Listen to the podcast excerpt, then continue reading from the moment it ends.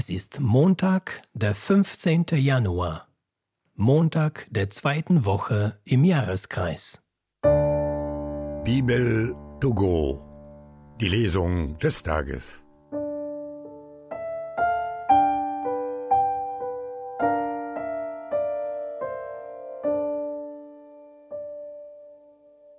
Lesung aus dem ersten Buch Samuel.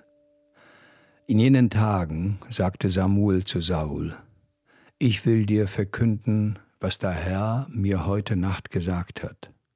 Saul antwortete, Sprich. Samuel sagte, Bist du nicht, obwohl du dir gering vorkommst, das Haupt der Stämme Israels? Der Herr hat dich zum König von Israel gesalbt dann hat dich der Herr auf den Weg geschickt und gesagt, geh und weihe die Amalekiter, die Übeltäter, dem Untergang, kämpfe gegen sie, bis du sie vernichtet hast. Warum hast du nicht auf die Stimme des Herrn gehört, sondern hast dich auf die Beute gestürzt und getan, was dem Herrn missfällt? Saul erwiderte Samuel, ich habe doch auf die Stimme des Herrn gehört, ich bin den Weg gegangen, auf den der Herr mich geschickt hat. Ich habe Agag, den König von Amalek, hergebracht und die Amalekiter dem Untergang geweiht. Aber das Volk hat von der Beute einige Schafe und Rinder genommen, das Beste von dem, was dem Untergang geweiht war, um es dem Herrn, deinem Gott, in Gilgal zu opfern. Samuel aber sagte, hat der Herr an Brandopfern und Schlachtopfern das gleiche gefallen wie am Gehorsam gegenüber der Stimme des Herrn? Wahrhaftig, Gehorsam ist besser als Opfer, hinhören besser als das Fett von Widdern. Denn Trotz ist ebenso eine Sünde wie die Zauberei, Widerspenstigkeit ist ebenso schlimm wie Frevel und Götzendienst.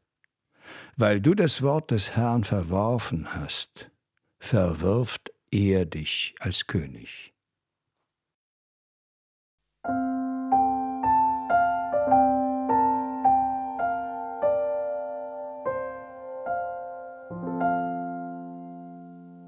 Aus dem heiligen Evangelium nach Markus.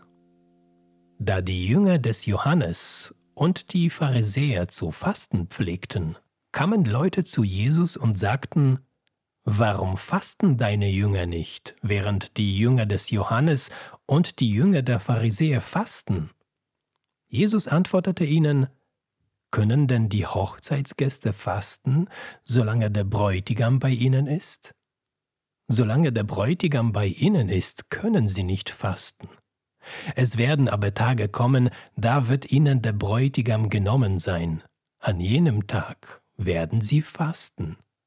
Niemand näht ein Stück neuen Stoff auf ein altes Kleid, denn der neue Stoff reißt doch vom alten Kleid ab und es entsteht ein noch größerer Riss. Auch füllt niemand neuen Wein in alte Schläuche, sonst zerreißt der Wein die Schläuche. Der Wein ist verloren und die Schläuche sind unbrauchbar. Neuer Wein gehört in neue Schläuche.